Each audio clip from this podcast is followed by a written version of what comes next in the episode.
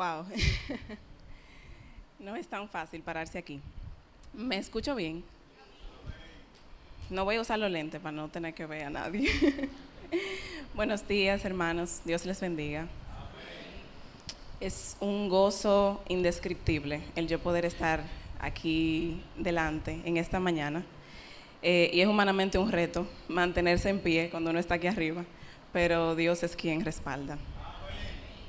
Yo nunca me imaginé que yo iba a estar en este púlpito con un micrófono en mano para hacer lo que estoy a punto de hacer, que es dar testimonio de la maravilla o las maravillas que Dios ha hecho en mi vida y en la de mi familia. Así que yo pido al Señor que su gracia y paz sean en sus corazones mientras me escuchan y que no sea yo sino Él. Eh, yo llegué a la iglesia el 17 de marzo del año 2002, aquí a Comunidad Cristiana, justamente el día de mi cumpleaños número 7. Dios trajo a toda mi familia aquí a Comunidad Cristiana y desde ese día nosotros decidimos seguirle. Mi papá, mi mamá, mi hermana y yo. A partir de ese día yo estuve cada domingo en Comunidad Cristiana eh, y me volví un miembro activo. Estuve en muchísimos ministerios, estuve en el Ministerio de Adolescentes, de danza, de escuela dominical, de alabanza y adoración. Y yo crecí siendo así, un miembro activo, eh, sintiendo que estaba cumpliendo con lo que tenía que hacer, que estaba bien con Dios y bien conmigo misma. Pero la historia cambió drásticamente, drásticamente. En el año 2012, a mis 17 años de edad, en mi interior comenzó a suceder algo muy extraño. Algo a lo que a mí me costó mucho tiempo ponerle nombre porque ponerle nombre a nuestros pecados es más difícil que ponerle nombre a los pecados de los demás. Pero el nombre de mi pecado fue la homosexualidad. Sutilmente, y de una manera casi imperceptible, yo fui arrastrada al lugar más oscuro que yo jamás me imaginé que yo podría estar. Y muchos de ustedes se preguntarán cómo una joven que creció en la iglesia desde sus siete años pudo caer en semejante pecado tan obvio, porque hay pecados sutiles, pero ese no lo es para nada. Y yo me hice esa pregunta por muchísimo tiempo, hasta no hace poco la respondí. Y la respuesta es, mis hermanos, que yo me quedé demasiado tiempo en un lugar del que debí salir, huyendo inmediatamente. Y me pasó lo mismo que al rey David. En 2 de Samuel 11, del 1 al 4, se los leo. Dice, aconteció que en la primavera, en el tiempo cuando los reyes salen a la batalla, David envió a Joab y con él a sus siervos y a todo Israel y destruyeron a los hijos de Amón y sitiaron a Rabá. Pero David permaneció en Jerusalén. Y al atardecer David se levantó de su lecho y se paseaba por el terrado de la casa del rey. Y desde el terrado vio a una mujer que se estaba bañando y la mujer era de aspecto muy hermoso. David mandó a preguntar acerca de aquella mujer y alguien le dijo, ¿no es esa Betsabé, hija de Liam, mujer de Urias Tita? David envió mensajeros y la tomó y cuando ella vino a él, él durmió con ella. Es decir, que él la vio mandó a preguntar, o sea, sabía ya lo que tenía que saber para darse cuenta de que estaba mal y aún así lo hizo. A mí no me pasó lo mismo que a David porque yo no vi, pero yo escuché. Yo me quedé demasiado tiempo escuchando lo que no debí escuchar. Un comentario que debí desestimar desde el primer momento, me quedé escuchándolo y pensándolo y luego de que pensé, entonces actué igual que David. Lo que le sigue a quedarse en un lugar donde no debemos quedarnos es la curiosidad y el deseo de saber qué es eso que no conocemos, a pesar de que sabemos que está mal, queremos saber qué es eso que está mal. Y nos pasa como dice Pablo en Romanos 7, 7 al 8, porque yo no hubiese sabido lo que es la codicia si la ley no me hubiera dicho no codiciarás. Pero el pecado, aprovechándose del mandamiento, produjo en mí toda clase de codicia, porque aparte de la ley, el pecado está muerto. Y junto con la curiosidad, entonces la osadía de pensar que solamente voy a ver porque a mí no me va a pasar. Tremendo error, mis hermanos. Yo estuve cuatro años atrapada en tinieblas y ciega por Satanás. Un pecado me llevó al próximo, ya no solamente era mi pecado inicial, sino que caí en adicción al cigarrillo, una adicción horrible, en patrones emocionales tóxicos, en formas de hablar que nunca pensé que iba a tener, griterías, maledicencia, deshonra a mis padres de la manera más descarada actitudes desafiantes y rebeldes en su máxima expresión, mi forma de vestir, mi forma de caminar, mi forma de hablar, mi forma de mirar, todo cambió. Porque el pecado te destruye y te deja en condiciones deplorables. De estar en la casa de mi padre, donde había riquezas y delicias, yo pasé a comer algarrobas para cerdos, como el hijo pródigo. Porque el pecado en su primer momento, en su primera etapa, por así decirlo, te avergüenza. Cuando tú pecas, primero tú sientes vergüenza. Pero cuando tú persistes en ese pecado, entonces tú te vuelves duro y te vuelves hostil y te vuelves lo suficientemente ciego para pensar que todo el que está a tu alrededor es un necio y un impertinente por opinar en tu situación de la cual ellos no tienen idea. Llegó un momento en el que yo no era capaz de darle la importancia al dolor que yo estaba causando a mi familia y a, los, las personas cercanas a mí. Porque como sabemos, el pecado no solamente te daña a ti mismo, sino que salpica a todo el que está a tu alrededor. ¿Y de qué manera yo salpiqué a mi familia? ¿Cuántas lágrimas? ¿Cuánto dolor? ¿Cuánta decepción? ¿Cuánta desesperanza yo provoqué? Llegó un momento en el que obviamente yo no quería saber absolutamente nada de comunidad cristiana ni de ninguno de sus miembros, porque representaban la santidad de Dios y su demanda de santidad y su autoridad. Y por supuesto yo quería estar lo más lejos de ese espejo posible. Las alabanzas, las prédicas que yo escuchaba, que mi mamá ponía en casa, me parecían ridículas y estúpidas. Yo no sabía por qué la gente cantaba y por qué la gente predicaba. Miren de dónde yo pasé hasta una manera de yo burlarme del Señor y de todo lo que tenía que ver con Él. Yo debo contarles algo específico, un suceso literal que, pasó, porque siento que es necesario. Una tarde yo estaba en el baño de mi casa con la puerta cerrada y mi mamá entró de la manera más abrupta que ustedes se pueden imaginar.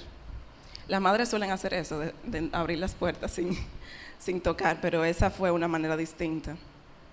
Y cito textualmente lo que ella me dijo. Ella entró, me miró y me dijo, tú eres Sheila Zarzuela Ureña y tú eres hija de Dios. Y eres mi hija. Y lo repetía una y otra vez, una y otra vez, tú eres hija de Dios, tú eres hija de Dios. Y algo en mí se revolcó. Yo hice una expresión como esta y le dije, cállate, cállate la tomé por un brazo y la saqué del baño. Y esto, mis hermanos, no es nada más y nada menos que yo tenía un demonio. Lo que pasa es que no nos gusta utilizar esos términos un poquito fuertes, pero yo estaba endemoniada. Yo siento, y ahora que puedo mirar hacia atrás, yo puedo ver como si a mí me hubiesen puesto en pausa. Y luego yo fui poseída, porque no hay otro nombre para eso. Yo no estaba en mí, yo no era yo. Y todo el que me conoce sabe que era muy perceptible que Sheila había dejado de existir. Lo que yo no sabía, hermanos, es que ese era el inicio de un proceso de restauración. Esa lucha en el baño no fue entre mi mamá y yo. Y era solamente el inicio de un camino de restauración por pura misericordia del Señor, porque Él nunca dejó de amarme y nunca dejó de pensar en mí y nunca dejó de ver el sufrimiento de mi madre. En el año 2016, cuatro años después, Dios irrumpió en mi historia y tuvo compasión de mí, porque me vio que yo andaba como una oveja que no tenía pastor.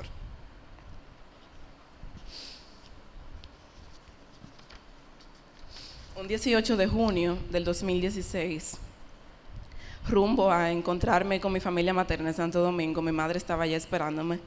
Yo suspiré cuando estaba en la guagua, muy, un suspiro muy distinto a todo lo que yo hubiese podido dar en mi vida. Y yo dije, si algo bueno me pasara, yo necesito que algo bueno me pase. Claro que cuando yo lo dije, yo nunca estaba pensando en nada que tuviera que ver con Dios, pero sin yo saberlo, mi espíritu estaba levantando un clamor de auxilio al Señor. Porque el día antes a ese, una amiga me vio desde lejos que yo no paraba de fumar, con mi rostro demudado, porque no era yo. Ella se acercó a mí y me dijo, Sheila, tú te quieres morir.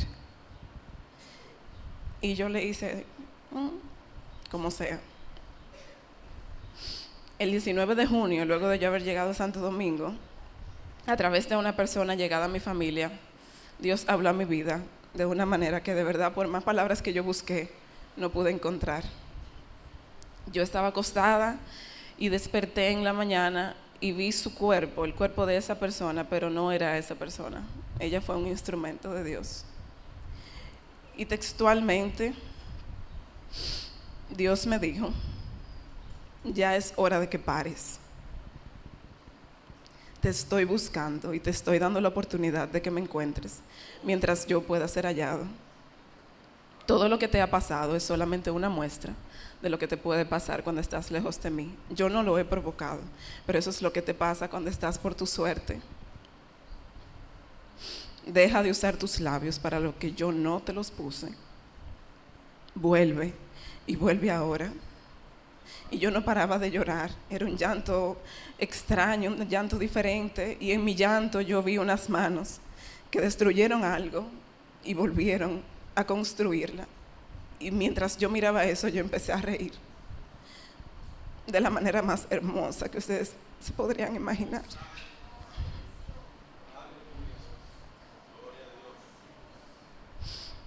Y luego de esto, él comenzó a darme instrucciones claras de lo que yo debía hacer con unas pulsas que tenía en la mano que no representaban nada bueno. Eh, me dio instrucciones claras de qué hacer para deshacerme de los, cigarrillos en los que yo andaba. Y desde ese instante, todo cambió, mis hermanos, todo. Mi madre está ahí, lo puede decir. Yo fui a una habitación y cuando volví, mi rostro era diferente, mi forma de caminar era diferente. Me senté cruzando las piernas, yo jamás había vuelto a cruzar las piernas. Cuando regresé a Santiago cambié mi forma de vestir por completo y ni siquiera me lo propuse, es que ya había salido eso de mí. Y recuerdo que al otro día de yo llegar de Santo Domingo, mi tía Fanny fue a la casa y ella no sabía absolutamente nada. Ella llegó con dos bolsas del supermercado y cuando yo le abrí la puerta, ella me miró y me dijo, esa es mi Cheilita. Volvió mi Cheilita y ella no sabía nada. Así de inmediato así de completo es lo que Dios hace. El Señor me quitó la adicción al cigarrillo desde el 17 de junio de 2016. De hecho, ni siquiera puedo estar cerca del olor porque lo rechazo. Y luego de esto, entonces yo comencé a luchar con la idea de cuándo iba a volver a la iglesia, cómo iba a ser llegar aquí, presentarme delante de todo el mundo, cuando mucha gente sabía todo lo que yo había hecho. Y comencé a manejar mucha culpa.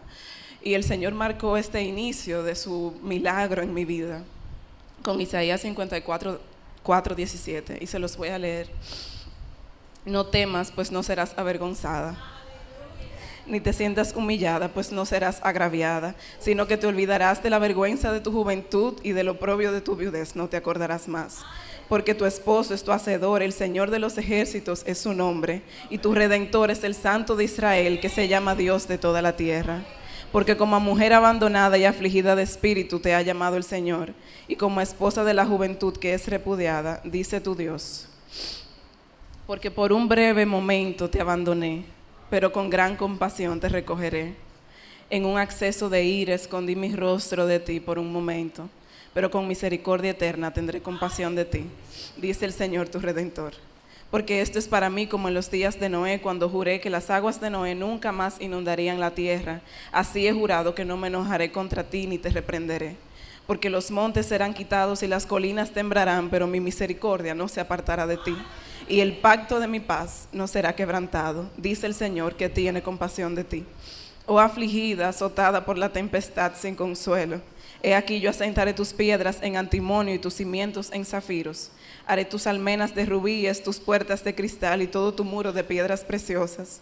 Todos tus hijos serán enseñados por el Señor y grande será el bienestar de tus hijos. En justicia serás establecida Estarás lejos de la opresión, pues no temerás, y del terror, pues no se acercará a ti. Si alguno te ataca ferozmente, no será de mi parte. Cualquiera que te ataque por causa de ti caerá. He aquí yo he creado al herrero que sopla las brasas en el fuego y saca una herramienta para su trabajo. Yo he creado al devastador para destruir. Ningún arma forjada contra ti prosperará y condenarás toda lengua que se alce contra ti en juicio. Esta es la herencia, no solo mía, de los siervos del Señor, y su justificación viene de mí, declara el Señor. Después de yo recibir esa palabra, el Señor continuó trabajando en mi corazón y tres meses después yo volví a comunidad cristiana y he estado aquí desde entonces. Dios me ha permitido volver a su obra, me ha permitido volver a enseñar, que es mi don más claro, diría yo me ha permitido ser un miembro activo y ser una sierva de Él por amor. Porque así es Él, un Dios de oportunidades. Hoy es 17 de marzo de 2019. Hoy es día de mi, de mi cumpleaños. Y hoy se cumplen 17 años desde la primera vez que el Señor me trajo aquí. Y esto no es para nada coincidencia, este es su propósito. Y no hay mejor regalo que este, que yo poder estar aquí y decir que literalmente yo estoy viva por su misericordia y para su gloria. Porque yo hubiese podido estar muerta o en cualquier otro lugar. Y Dios quiso que yo estuviera aquí. Primera de Pedro 2.9 dice, pero vosotros sois linaje escogido, real sacerdocio, nación santa, pueblo adquirido para posesión de Dios, a fin de que anunciéis las virtudes de aquel que nos llamó de tinieblas a su luz admirable, pues vosotros en otro tiempo no erais pueblo, pero ahora sois el pueblo de Dios. No habíais recibido misericordia, pero ahora habéis recibido misericordia. Y yo me puedo ver en esos versículos. Ya para mí Dios no es algo abstracto, sino que es mi realidad, es mi razón, es mi existir. Hermanos, no somos productos acabados. Yo no lo soy para nada. Estoy muy lejos de serlo. Pero los milagros de Dios sí son perfectos y son completos. Dios, Él no sanó paralíticos y lo dejó cojo. Él no sanó, no le dio vista a los ciegos y los dejó con problemas de visión. Lo que Él hizo, lo hizo completo y lo que Él hace sigue siendo así. Lo que Dios hace, hermanos, lo hace completo. En 13 días es mi boda.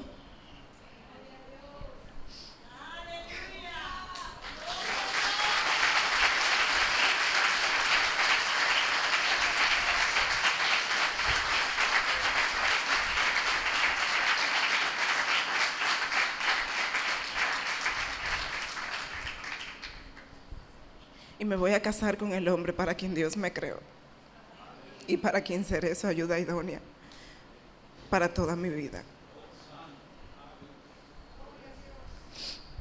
Y todo eso, todo eso es por su misericordia. Yo que anduve en el lodo, voy a caminar por un altar vestido de blanco. Y todo eso solo porque porque Él tomó mi inmundicia y me dio su rectitud. Y ahora voy a poder volver a comenzar y voy a poder caminar en paz solamente porque Él lo quiso. Y de modo que si alguno está en Cristo, nueva criatura es. Las cosas viejas ya pasaron. He aquí todas son hechas nuevas. Yo estoy aquí para decirles que el Dios que abrió el mar rojo es el mismo de hoy. El Dios que hizo llover maná del cielo fue quien envió lluvia fresca sobre mi familia y sobre mi vida. El Dios que mientras su pueblo gritaba hizo caer las murallas de Jericó es el mismo que mientras mis padres clamaban en medio de su dolor hizo caer las murallas que habían en mi corazón.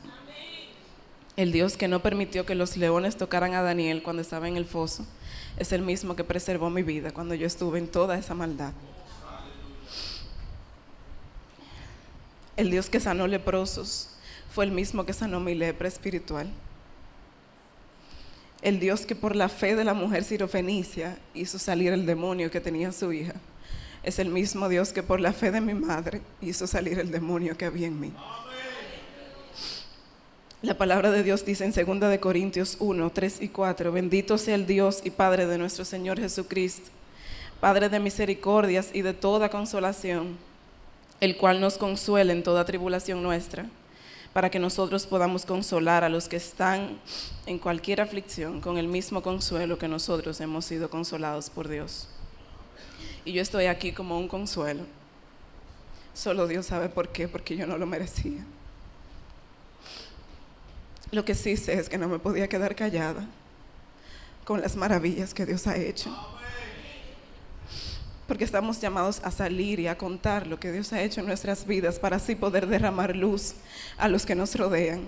Porque si hay alguien preguntándose que por qué Dios ya no hace milagros como antes, quizás puedan verme y creer que Él sí los hace. A los padres les quiero decir que no se cansen de orar no se cansen de clamar por sus hijos. Aunque ellos no lo valoren porque no lo están haciendo probablemente. Y para ser honesto, quizá ni siquiera les importe. Puede que la realidad diga que no hay esperanza, que las cosas no van a cambiar, pero por favor no dejen de orar, ayunen, clamen por sus hijos.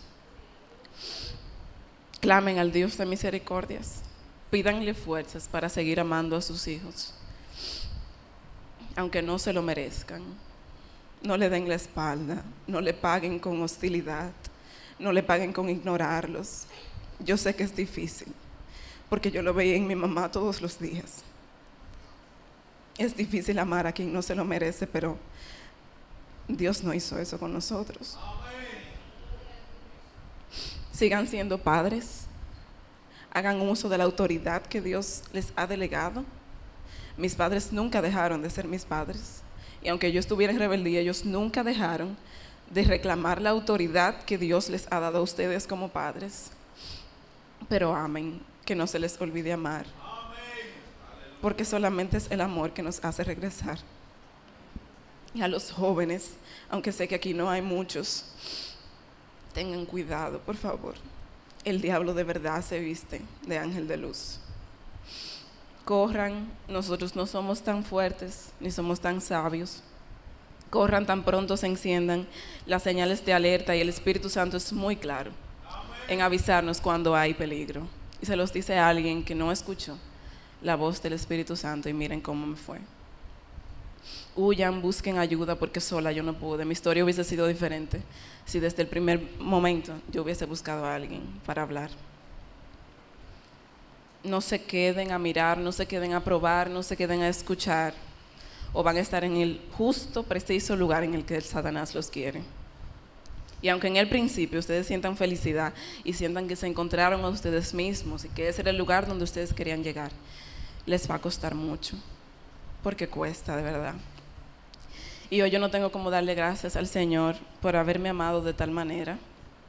Y le doy la gloria y la honra a Él porque todo lo bueno que hay en mí ahora es puesto por Él, porque toda buena dádiva y todo don perfecto viene de Él, porque por la misericordia de Jehová no hemos sido consumidos, porque nunca decayeron sus misericordias, nuevas son cada mañana, grande es su fidelidad. Y hoy mi familia y yo podemos decir con gran gozo, de oídas te había oído, pero hoy mis ojos te ven. Dios les bendiga.